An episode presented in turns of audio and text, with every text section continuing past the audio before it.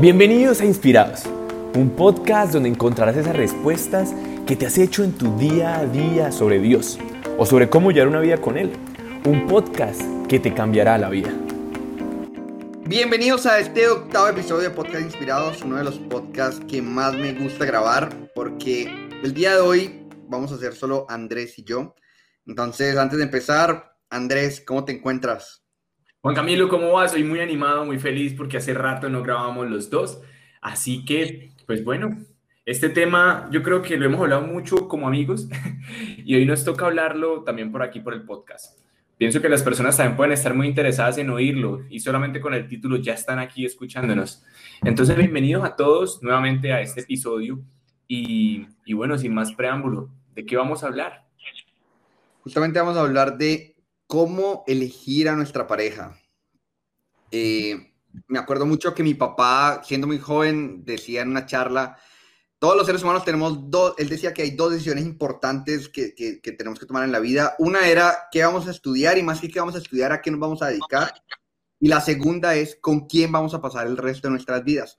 Y para aquellos que estamos llamados justamente a esta vida de, de, del matrimonio en un futuro, eh, pues está la duda de cómo elijo entonces a esa persona con la que me voy a casar. Y es justamente el tema que queremos tocar el día de hoy. Porque a veces vamos por el mundo y, ah, pues el que me toque, o listo, tengo estas opciones y de pronto este, este o este. Y como que nunca nos detenemos a, pensar de, bueno, ¿qué debo de hacer para elegir a esa persona? ¿O qué características debe tener? Precisamente es lo que queremos hoy compartirles. Sí, es, es, es, algo que muchas personas lo dejan pasar o lo dan por hecho y simplemente dejan que los años de la vida pasen. Sí, y aquí quiero arrancar sobre todo con un mensaje para las mujeres, también va para los hombres, pero sobre todo para las mujeres.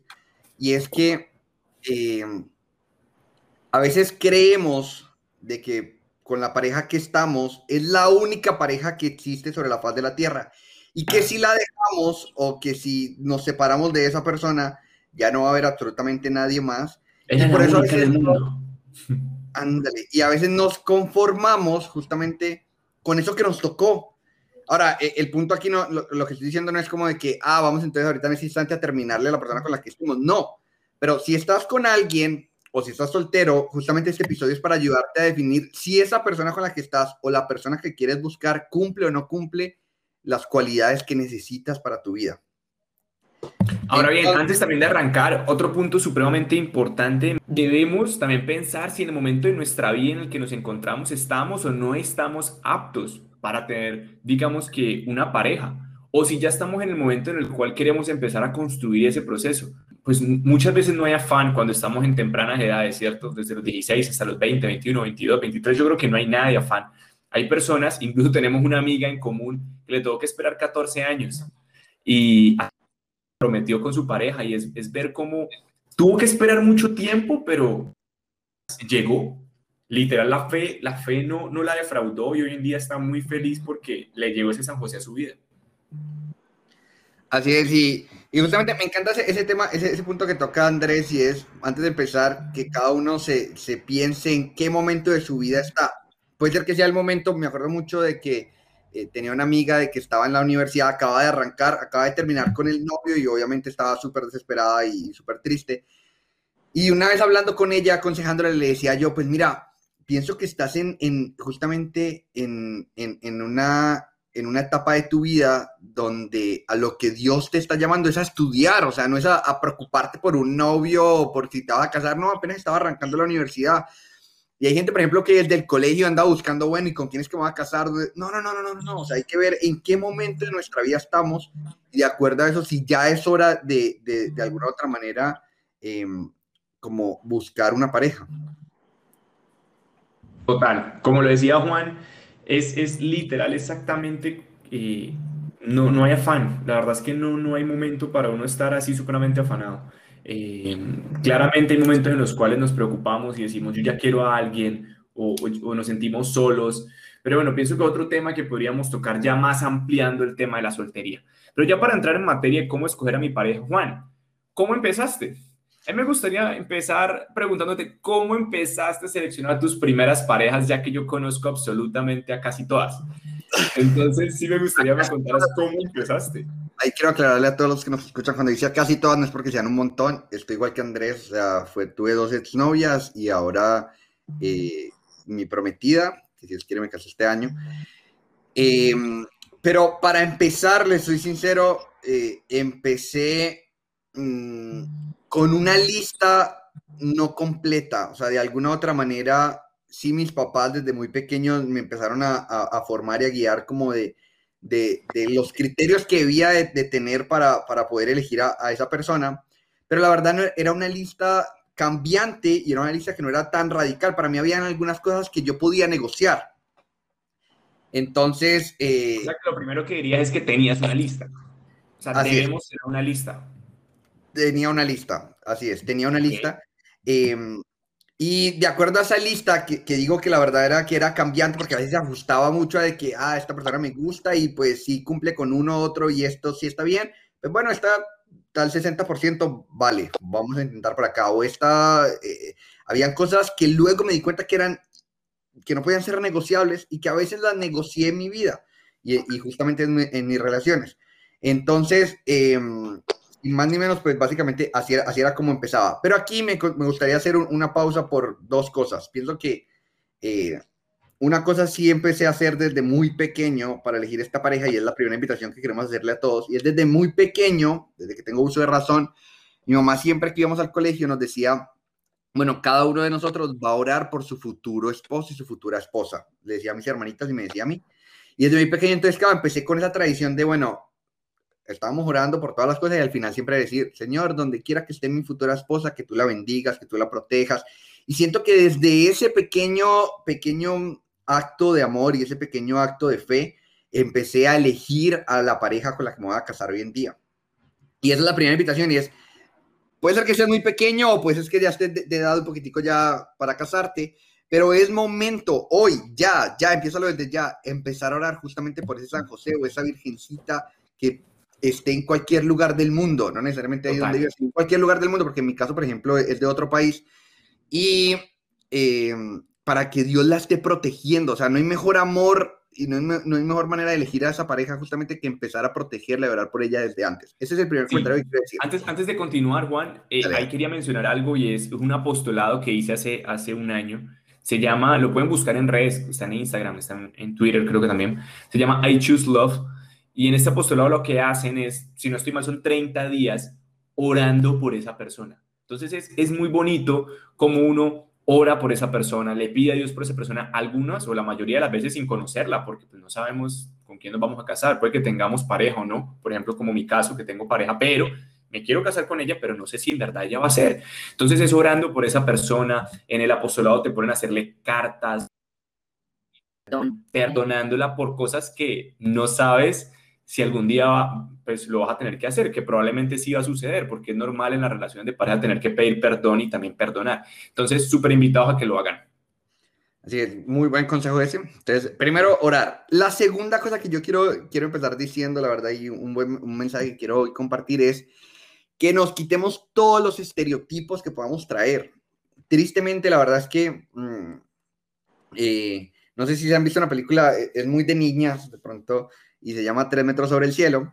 Y ahí el actor, que creo que se llama H, eh, la verdad, me acuerdo de cuando salió esa película hace no sé cuántos años, estaba mucho más joven, y me acuerdo que todas las niñas eran locas, literal, por justamente el actor. Y si uno se pone a, ver la clase de actor que es... es Mario, no, es, Mario Casas. No estoy seguro, la verdad. Pero el punto es que si, uno se pone a ver, es un man pinta, o sea... Eh, pinta en colombiano para, para, el resto de países que nos están escuchando, es como un man bonito, man sí, sí bonito, básicamente. El, punto, Es que, el punto es que, pero además de eso era un man que, que, uno se pone a verlo y, es malo, un tipo malo, o sea, que andaba en moto, o sea, no, no porque el andar en moto sea malo, sino que, que no la trataba de la mejor manera, en fin, en fin, en fin. Y así como es, hay otro tipo de películas o el mismo ambiente, nuestros amigos, nuestras amigas nos crean estereotipos de, ah, eh, e, e, este tipo de persona es el que debe estar a mi lado. Y tristemente, sobre todo hoy hablando de nosotros como hombres, para las niñas, eh, muchas veces la verdad, las parejas que buscan son hombres que no son tan buenos para sus vidas. Y me ha tocado mucho de amigas muy cercanas o inclusive familiares que han estado con hombres que uno se pone a ver y dice, híjole, eso no, o sea, no es un hombre que le haga bien a su vida y que a veces las maltratan, no solamente físicamente, sino inclusive eh, psicológicamente o verbalmente y demás. Entonces, eh, la primera invitación es a que quitemos todos este, esos estereotipos de los hombres que, que, a veces eh, tenemos. Sí, como comúnmente se, se, llaman esos hoy en día fuckboys. Así es como hoy en día les llaman es, es ese tipo de personas, de hombres en este quiero darle un mensaje a los hombres porque en algún momento me pasó y es que puede que muchos no encajemos. Puede que muchos de nosotros no encajemos en ese estereotipo, como Juan lo mencionaba. Ir por encima de nuestra voluntad para buscar ser así, ¿cierto? Ser más malo, eh, más supuestamente macho, entre comillas, y otras cualidades que tienen ese tipo de personas para poder atraerle a las mujeres. Entonces, ahí también pienso que es un mensaje para los hombres, en, este caso particular, para decirle que no, no, no busquemos encajar en estereotipos de personas que no somos. Antes, una de las cosas que yo pienso que, que vamos a decir más adelante, como en esa especie de, de, checklist o de tips que vamos a dar para, para escoger nuestra pareja, es la originalidad y ser completamente nosotros. Así es, justamente me, me gusta mucho tu punto de que seamos cada uno la persona que somos y que el otro que se vaya a enamorar se enamore de lo que es uno. Ojo con esos dos mensajes de, primero, sean cada uno muy originales y segundo es, tengan cuidado con dejarse guiar por el estereotipo y que al final elijo al hombre que está a mi lado es por, ah, es que mis amigas todas les gusta este mismo niño y pues justamente me eligió a mí, va, pues yo aquí estoy. Y justamente no es alguien que puede ser que no sea, o sea, puede ser que sea alguien que no sea muy bueno para nuestra vida. Ahora sí, pienso eh, que es hora, no, sé qué piensas, de empezar a, ver cuál sería esa lista o cómo justamente empiezo Listo, Eso, vamos a hablar de esos tips prácticos que a nosotros nos han funcionado y que esperamos que hayan sido los indicados para hoy en día estar con las personas que estamos. Las historias o de las personas con las que tuvimos, con las que estuvimos, con las cuales hemos aprendido. Entonces, Juan, en lista, de forma de tips, ya dijiste que lo primero que harías es orar por ella. ¿Qué sigue? orar por ella. La segunda cosa que hay que hacer es hacer una lista súper básica y súper sencilla de dos, con dos espacios. El primero es qué quiero y el segundo es qué necesito. En el que quiero vas a enlistar todo lo que tú quieras en un hombre o en una mujer. Entonces, les voy a poner un ejemplo. Para mí en mi lista estaba que fuera bonita y que bailara salsa. Para mí esas dos cosas eran cosas que quería y que quería así, uh, súper con todo mi corazón. Pero luego viene la lista que es más importante y es ¿qué necesito? Y en esa lista debe estar encaminada, pienso yo, por las tres cosas que voy a decir a continuación. La primera es que ame a Dios. Toda la lista, todas las listas que hagamos de las personas con las que eh, justamente eh, vamos a elegir como pareja, tiene que venir encabezada por que ame a Dios. Si Dios no es el pilar de su vida, mm, ya eso es para descartarlo. O sea, ya, ya, ya es, esa opción no, no debería contar o esa persona no debería contar. ¿Por qué? Porque resulta que el amor humano, el amor humano se acaba. El amor humano tristemente el día de mañana, en un año, en dos años, en diez años se acaba. Pero el amor de Dios nunca se acaba. Entonces, si ama a Dios, hay muchas más probabilidades de que sea una persona de que se renueve en el amor de Dios y pueda amarte de una mejor manera. Así es. Entonces, innegociable esa. Andrés, ¿qué otra cosa crees? Yo, yo, le, agregaría, yo le agregaría una frase a ese, a ese amar a Dios y es por encima de todas las cosas, porque eh, tengo un caso puntual de alguna niña que en algún momento con la cual estuve hablando, no fuimos novios, pero salimos y ella afirmaba amar a Dios, pero me daba cuenta que en su lista de prioridades Dios estaba en el número como 10. Entonces, no es el hecho de decir, ay, sí, yo amo a Dios. No, que Dios en verdad ocupe ese primer lugar en, tu vida y en la vida de esa persona y que lo demuestre con actos. Pienso que, es algo súper importante. Ahora, una cosa más ahí para agregar y es, la palabra de Dios justamente dice de que, em, ah, se me acabó de ir, pero básicamente es de que uno no debe estar con alguien de un desigual. Ahora, ¿qué quiere decir eso? Para mí en palabras técnicas, eh, justamente va muy ligado a este punto y es, Tú no puedes estar con alguien de que esté mirando eh, hacia otro lado, que no crea en Dios, que sea alguien inclusive de otra religión que diga, ah, sí, yo creo en Dios, pero mi Dios se llama Buda o se llama X o Y cosa. y, y pues no, o sea, los dos tienen que estar en la misma línea.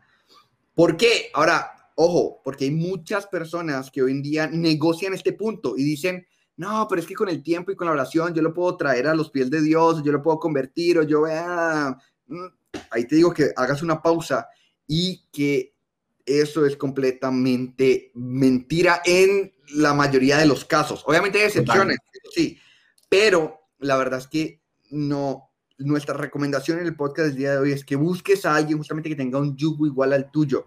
O sea, de que justamente crean los dos en Dios y que Dios sea el centro de sus vidas. Sí, que profesen la misma fe. De hecho, hace poco hablaba con una amiga, Juan, y ella se acordaba de una anécdota, de, de una pequeña historia, una, una, una, metáfora que yo le había contado para este tema del yugo desigual. Y es, quiero que tú también lo pienses, si no estoy mal, fue tu mamá la que nos lo enseñó, de hecho. y es, ¿qué es más fácil? Si una persona está encima de, una, de un carro, encima de una silla, de lo que sea, y otra persona está abajo, si yo intento subir la persona o si la persona que está abajo me intenta bajar, ¿qué es más fácil?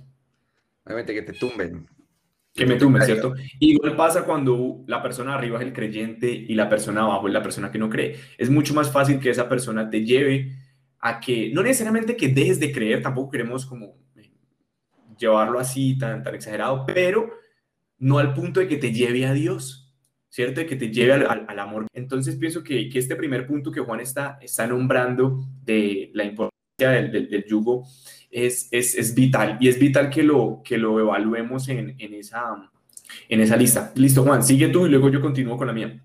Ok, ahora, una, una cosa adicional de, de, este, de este primer punto y es, queremos que hagan también un, un alto en su camino y es, bueno, con la persona que estoy en este momento, referente a este punto, ¿qué tanto creen Dios, qué tanto no creen Dios y cómo, cómo es el panorama futuro? Puede ser que ya esté dando pinitos, que esté dando pasitos, para encaminarse en Dios, entonces digo, listo, está bien. Pero si vemos de que no, o sea, de que es una persona de que no, dicen, no, yo no creo en Dios, cero, nada, pienso que es un momento para también reflexionar y decir, bueno, ¿qué tipo de persona quiero yo a mi lado para el resto de mi, de mi vida? Sí, sí, sí, total. O sea, Uno, ¿quién quiero que sea el papá de mis hijos? Así es. Y madre. dos, y dos, o sea, y, y ahí entonces es fundamental, es, te preguntaría, es, para ti, Dios, ¿qué papel juega en tu vida? Porque entonces para ti también Dios tiene que ser el primer lugar para que quieras que la persona que esté a tu lado también sea el primer lugar, para que Dios sea el primer lugar, pues. Eh, y, la segunda cosa que quería decir respecto a, ese punto de Dios es que, eh, y me acaba de acordar el, el, segundo punto que quería tocar, y es que si Dios no está de primero en la lista, tienes que descartar a esa persona. Una persona muy, muy cercana a mí, la verdad, muy, muy cercana a mí, en la que muchas veces en su vida ha negociado ese punto, en el que ha dicho, mm, no, pues de pronto sí creo, más adelantico, este punto, y al final siempre ha terminado sufriendo. Y creo que ya esta última vez, la última vez que, hablábamos, que hablaba con esta persona, me decía, creo que ya aprendí y descubrí que este punto tiene que ser innegociable. Entonces, para todas las personas que nos están escuchando, si no tienen pareja ahorita y van a ir a buscar una pareja, hombre o mujer, ya saben, este primer punto, yo creo que la primera cita y hay que preguntar, ¿crees en Dios o no crees en Dios? Y te dicen, no, mira, no creo en Dios, listo, ya, descartado. Sí. Obviamente no se lo va a decir así tan de frente, pero sí tiene que ser un tema que de alguna otra manera tiene que salir. Ahí quiero decir algo súper importante que yo quiero contradecir a lo que estabas diciendo. Dale. Y es que eso no debe aparecer en la primera cita. Porque es que antes justamente lo que yo quería mencionar es que mi pareja debe ser mi amigo. Muy, yo creo, muy, buen punto. Digo porque, por experiencia, porque muy buen punto. la verdad es que... Yo me refería a la primera cita de amigos. No, pues que no hay primera cita de amigos. O sea, sí, un, no, amigo, no, sí, uno, un, un, amigo uno lo conoce por mucho tiempo.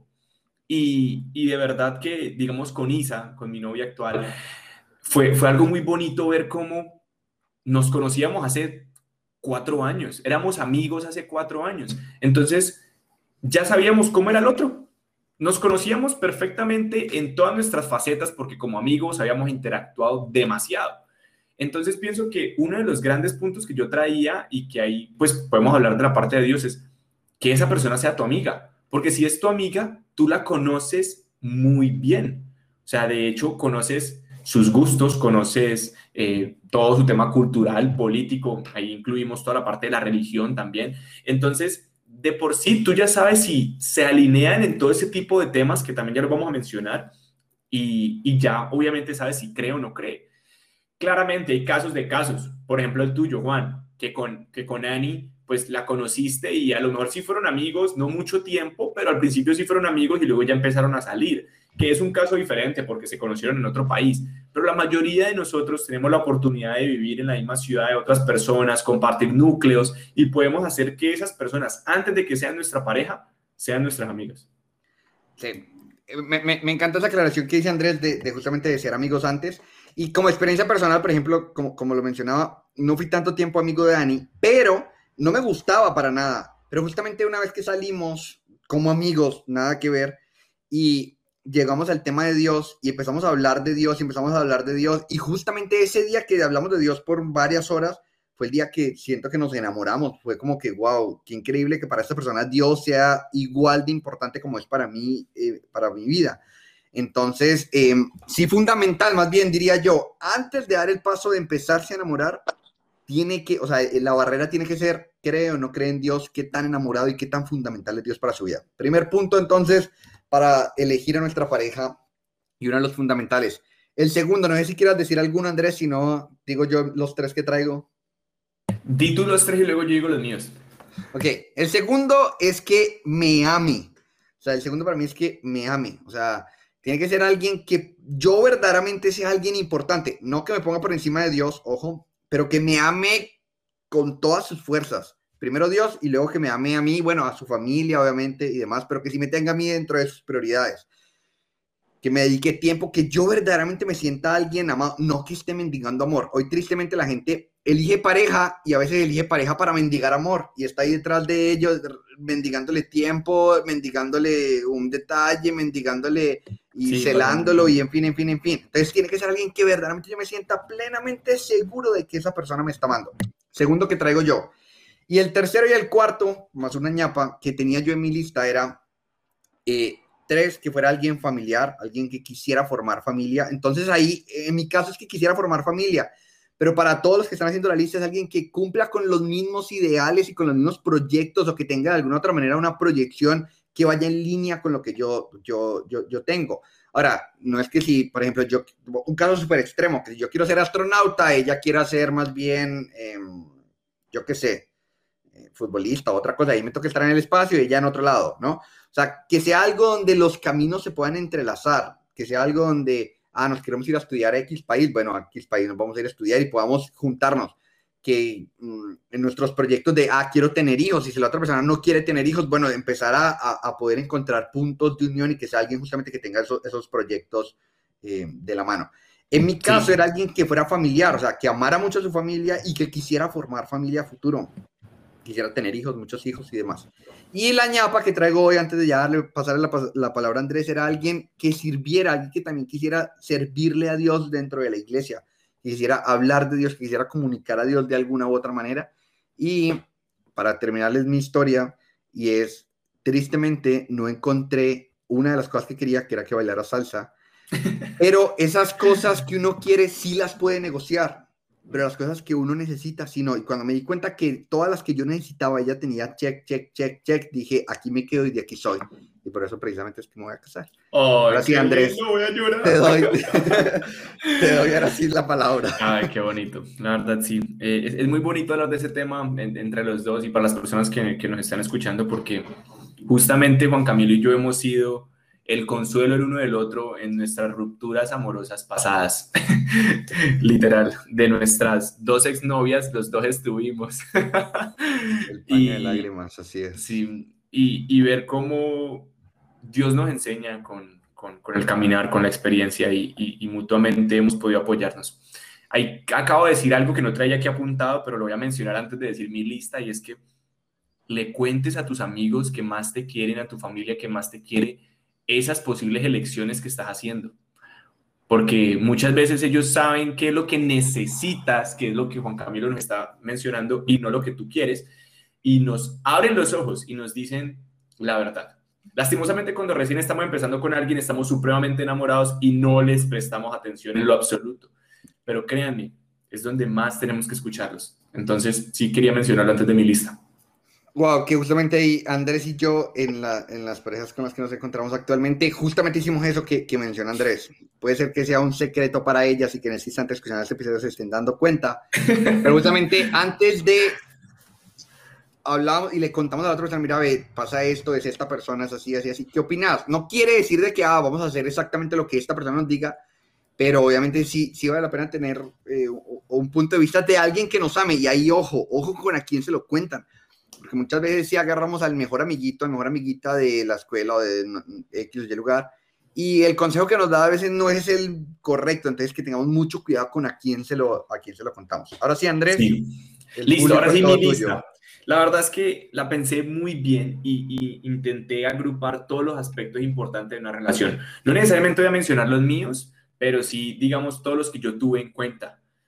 El primero es que se gusten. Juan Camilo no lo dijo pero es supremamente importante.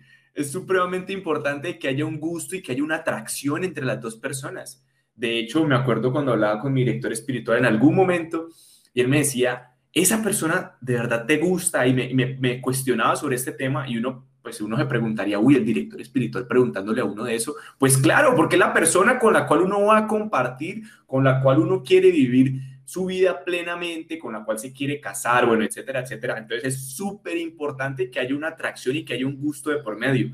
Entonces, ese, ese te faltó mencionarlo, amigo. que, que, no lo mencioné porque estoy tan enamorado que dije, lo di por hecho. dije, la verdad es que me fascina, entonces pues ya lo di por hecho. Pero sí, muy buen punto, Andrés, gracias. Sí, y lo otro que, que voy a mencionar es, todos los que estoy diciendo tienen que ser bilaterales. Tienen que ser por lado y lado. Ahora menciono porque estoy haciendo esta aclaración. El primero es que se gusten. El segundo es que se entiendan. ¿Qué pasa? Puede haber un gusto, pero puede que no se entiendan. Puede que la pareja en verdad, no sé, uno piense de una forma completamente diferente al otro y cuando vayan a hacer clic, no haya clic por ningún lado. Solamente que haya un gusto, una atracción física. Entonces, es supremamente importante que se entiendan en la mayoría de las cosas de la vida. Lo tercero es que tengan cosas en común.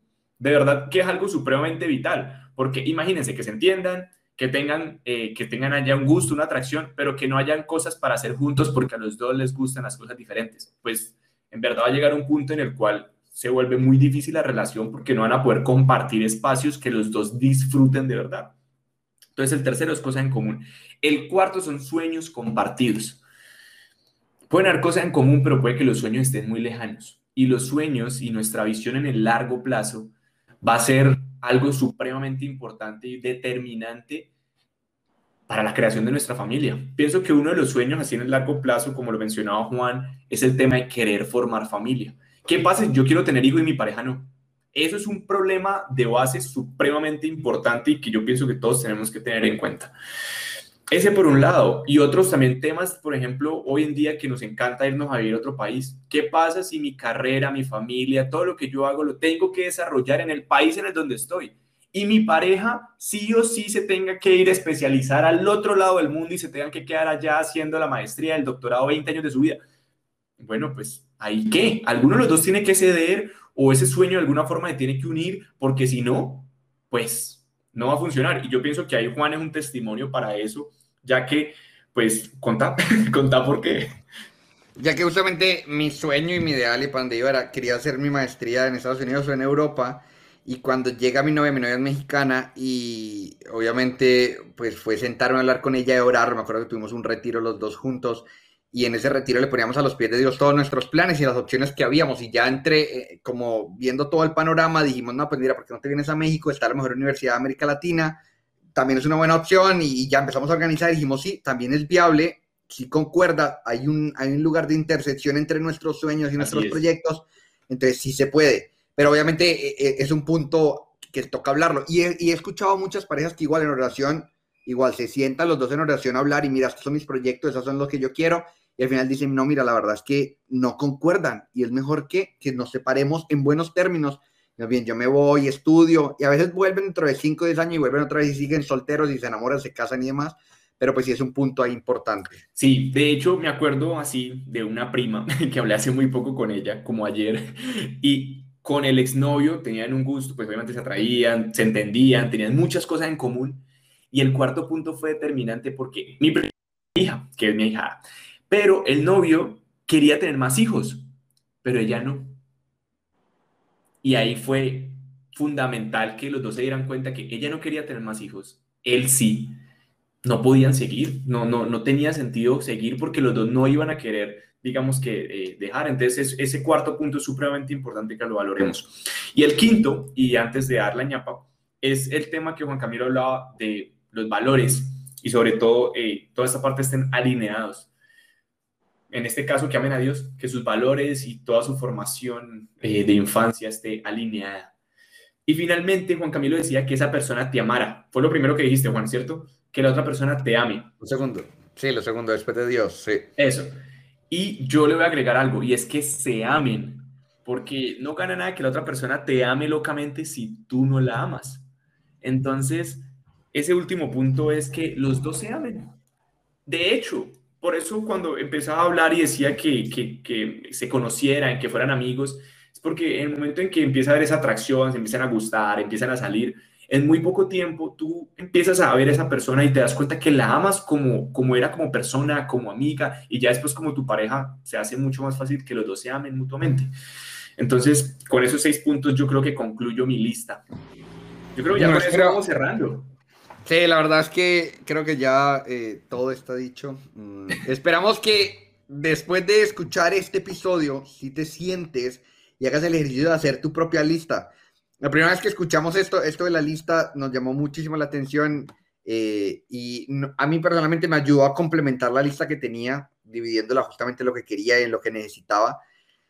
Y pienso que ahora ya es trabajo de cada una de las personas que nos está escuchando que haga su propia lista y que la siga al pie de la letra, sobre todo esas cosas que no son y que no se pueden negociar. Entonces pienso que esas de, de, de las invitaciones ahí claves. Sí, sí, total, como dice Juan, y, me acuerdo ese día que justamente lo hablábamos los dos, de, de, hacer la lista de lo que quiero, lo que necesito, lo que es negociable y lo que no es negociable. Eh, y si mi novia escucha el episodio, no importa. Yo muchas veces pensaba en las cosas que yo quería, pero que ella no tenía. ¿Será que esto es vital? ¿Será que esto va a ser determinante en la relación como para que no funcionen las cosas? ¿O es algo que yo puedo negociar? Juan Camilo negoció la bailada de salsa, yo también negocié un par de cosas. Entonces, es ver cómo son algunos ítems que en verdad en nuestra vida se pueden negociar porque hay muchas otras que son de vital importancia, como los que ya mencionamos, que hacen que la relación funcione. Sí, que aquí al final, por ejemplo, con el tema de la salsa, pues se le enseña ya y aprendió y ya baila salsa. Entonces... El mío era que hiciera ejercicio al nivel que yo lo hacía y pues yo hacía ejercicio demasiado. Mi novia actualmente hace ejercicio a su nivel, no necesariamente tenía que ser como yo lo quería en su momento. Así es. Entonces, bueno, espero les haya encantado este episodio, tanto como a mí me ha gustado, la verdad. Eh, y intentamos hacer un episodio muy práctico y que verdaderamente les sirviera para la vida.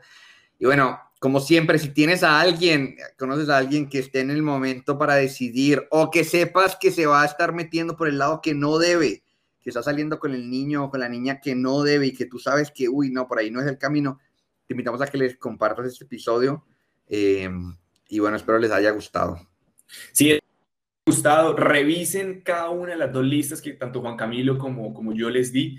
Eh, si actualmente con su pareja actual cumplen todo o si tienen que mejorar algo. Y también para los que están solteros, que piensen que cómo va a ser la lista y cómo veo a esa futura pareja con la cual quiero estar. Finalmente agradecerles por acompañarnos hasta el final, ya un octavo episodio, ya casi acabamos esta cuarta temporada, e igualmente invitarlos a que, pues, a que lo compartan, todos podamos estar un poco más conscientes de las decisiones que tomamos. Así es, y bueno, que Dios los bendiga y nos vemos en un próximo episodio. Dios los bendiga a todos. Chao, chao.